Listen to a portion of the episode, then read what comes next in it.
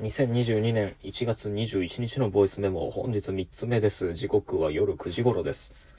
いやいや、いささがちょっと冷静になりました。いや、良くないですね。あの、感情的な録音が続いてしまった。えっと、それに僕はこれがボイスメモだっていうことを忘れてました。あの、特にさっきの録音は特定の友人にまるで呼びかけるようなものになってしまっていたし、いつか彼がこれを開いて聞いてくれるといいなという期待を込めてしまっていたことも途中で気づき、これはいかんなと。あーまあこれもあれですね。まあ結構再生数が伸びてきたっていうことでの揺らいだ自意識の動揺なんでしょうね。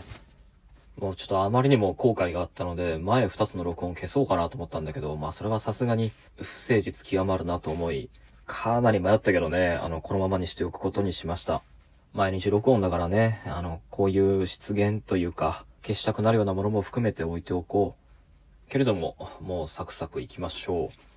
この録音は、そうそう、SNS におけるタイムラインとは何かっていうお題で話すつもりでした。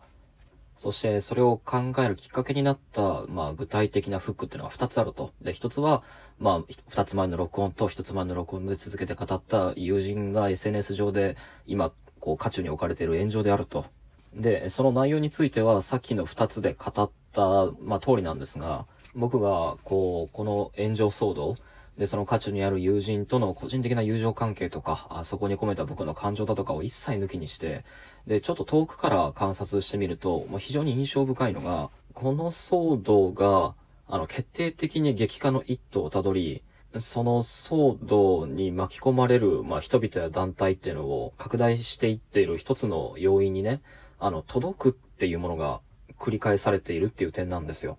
つまり、オープンレターにせよ、内容証明にせよ、あの、手紙が人に届くっていう事実。こう、一気に抽象的な言い方になるけど、この手紙が届くっていう事実っていうのを、送った側と、え送られた側がいかに利用しているかっていうことが、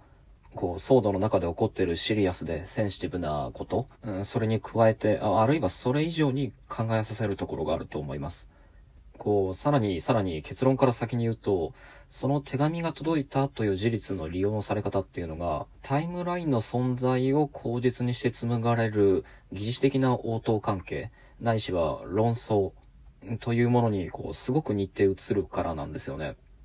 こう、さっき二つの録音で紹介した友人なんですけど、まあ僕は個人的にも仲が良くて、けれども彼のツイッター上での振る舞いっていうのがいささか過激だってこともよく知っていたのでね、君、こう、自分の研究とか、あの、読んだ本について語ってる時はすごく知的で面白いんだから、あまり変な、そしてくだらない論争とかに、こう、時間と頭割くのやめろよっていうことを、まあ何度も言ったことがあるんですよ。で、事実として彼の発言の内容のその表現っていうのもどんどん激化していってるのを感じていたので、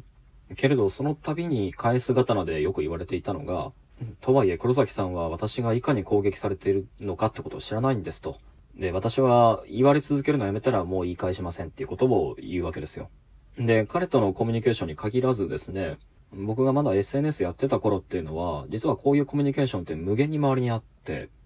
けれどもその論争的な人々のこうツイートの仕方、投稿の仕方っていうのを見ると、決まっ当てこすりかエアリプがほとんどで、直接その批判対象っていうものに、まあ、リプライっていう機能を使いながら、こう、反論するってことはほぼ稀でね、明示的に互いの批判対象っていうのを言葉に表すことなく、けれども互いに全く同質の文脈が蓄積しているっていうことを信用し合いながら、メタコメンタリーみたいなものを続けていってるっていう様が結構、こう言っちゃなんですが不気味なんですよ。ちなみにこの、互いに同じものを見た上でのメタコメンタリーを独り言として言ってるに過ぎないみたいな態度が相互にあるっていうのの、こう凝縮された姿っていうのは例えばリツイートってものだと思うんだけど、あれも不思議ですよね。だからあるツイートに、あの、引用リツイート、つまり引用文に閉じ込めて外から文章として感想を述べている。で、その感想が攻撃だった際には、当人からリプライが返ってきて反論されたりするんだけど、決まってその段になると、個人的な感想を言ったに過ぎないと言って、いつからこれがコミュニケーションだと錯覚していたんだ。それは君の方じゃないのか。ここは互いがそれぞれに勝手にモノローグを展開する場所で、今君があの論争のやりとりだと錯覚したものは、そのモノローグが単に交差したに過ぎないと、挑発に食らいつくものは目に入ったから言ったまでだを強調するし、挑発した側もお前個人に言ったわけじゃないのにを強調する。つまりこの二つの立場の間では、常に言葉はお前が届けてきたものだろうっていうのと、いや、お前が勝手に受け取ったものだろうっていう、こう、立場が常に併存させられるんだけど、えー、そしてこの二つの立場の間から出てくるものが、事実誤認っていう言葉と、えっ、ー、と、ちゃんと文脈読めやっていう、この二つそれ自体では相矛盾する被害報告だと思うんだけれども、ともかくも、この両者が分かり合えないままに、分かり合えない、分かり合えないまま去る。ために、つまり、どちらも届けてもいなかったし、受け取ってもいなかったっていう事実を担保するために、タイムラインっていう存在が想定されているっていうのはね、いつも不思議、不思議に思うんですよ。そう、タイムラインとは一体何か、あれはなんだ？こう、連想のまま、そして不謹慎な連想ですが、あの、続けて思うのは、さっきも言ったように、この炎上騒動が何かこうシリアスなステージにとって変わった各種こう手紙、書類が届いたっていう事実ができたとき、でもその後のやりとりをこう見ていて、やっぱり印象深いのは、当の本物の手紙、書面ですらも受け取ってない、あるいは届いてないの立場の証明としても、その都度この事実の使われ方ってのが変わってるように見受けられるからです。例えば差出人が団体名であって、特定の個人に帰する差出人がそこにないかのように書かれていることだったり、あるいは届けられた先っていうのがあくまでも所属機関っていうものになっていたりだとか、実際の書面ですらも届けて受け取るものでなくなり、つまり直リプでないエアリプ的なあのメタコメンタリーの加害被害を互いに矛盾なく併存させるような事実事実として使われるっていうこと。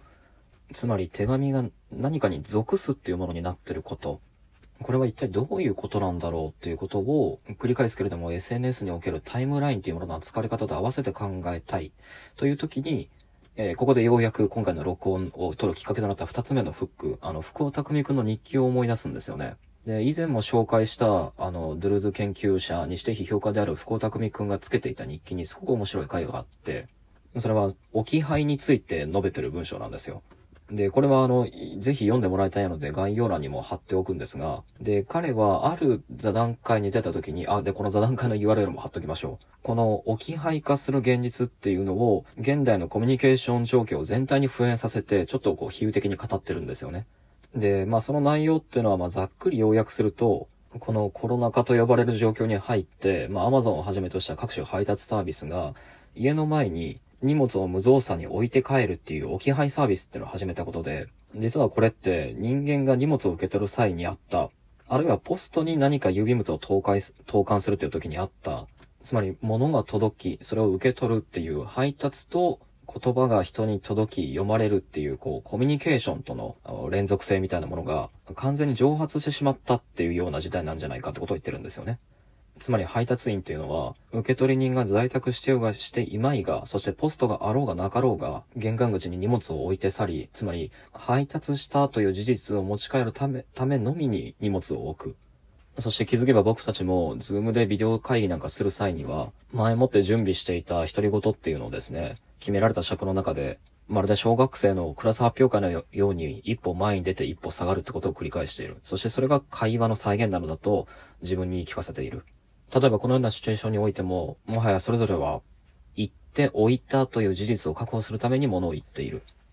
彼はこのような分析を述べた後で、あの、まあ、有名な哲学者であり、批評家である東博樹のデビュー著作である存在論的郵便的っていう哲学書で語られた中心的な、まあ、概念である誤配ですね。この言葉が誤って配達されるっていうことに何かコミュニケーションの可能性を見出すっていう手紙の比喩っていうのは、実際の配達がコミュニケーションの前提を置き去りにして、ロジスティクス、まあ、つまり物流経済ですね。その効率化に置き換わろうとしてる中で、手紙の配達ミスっていう比喩で考え続けるっていうのは何か危険性すらあるんじゃないかっていうことを述べてるんですよね。確か、まあ、そんな内容だったと思う。で、僕はこれはすごく面白い分析だと思うし、軽眼だと思う。さらに、この上で僕の個人的なエピソードになるんだけど、それを話すと、まさにこの文章を読んでる時にですね、我が家に帰ってくると、まあ、僕ん家の前って、すごく狭い路地が続いていて、で、京都の家ってどれもこう、互いに密着し合って、圧迫し合って並んでるような立ち方になってるんだけど、まさにそこに荷物が置き配された上で誤配されてたことがあってですね、を我が家の壁に立てかけていて、路地に出ていた置き配された荷物っていうのが、住所が抽象的に書かれていたせいで、僕宛ての荷物だと思って取っちゃったんだけど、隣の家の人のやつだったんですよね。で、開けてみてその誤配に気づいて、隣近所にインターホンを鳴らしたんだけど、その時誰もいなかったから、僕が手紙を添えて何とか投函し直すってことがあったんですよ。その荷物を。で、その時に福尾くんの文章のことを思い出しながら考えたんですよね。そういえば、東さんの本のおいにおいてもそうだし、この本当の誤配においてもそうだけど、これって誰にとっての配達ミスなんだってこと思ったんですよ。差出人なのか、受け取り人なのか、配達人にとっての配達ミスなのか。そしてその3つの立場のどれにとっての誤りだったのかっていうことが決まれば、この3社のうちいずれかが不適切な介入者っていうことになるんだけれど、そしてそんなことを考えながら、ああ、なるほどなって思ったのが、まさにタイムラインっていうモノローグの物流河川っていうのは、まさにこの配達ミスがあるんだがないんだか、そして仮にそれがあったとしても、それが誰にとってのものだとかっていうのをずっと不問にしてくれるものなんだなってことがガテンが言ったんですよね。で、続いてガテンが言ったのが、そうか、まさにこの配達員っていうのは、僕が受け、誤って受け取った荷物のね、法的には誰の敷地でもないこの路地っていうのをそのように利用したんだなと。再びガテンが言っちゃったわけですよ。では、置き配における路地というものがタイムラインか。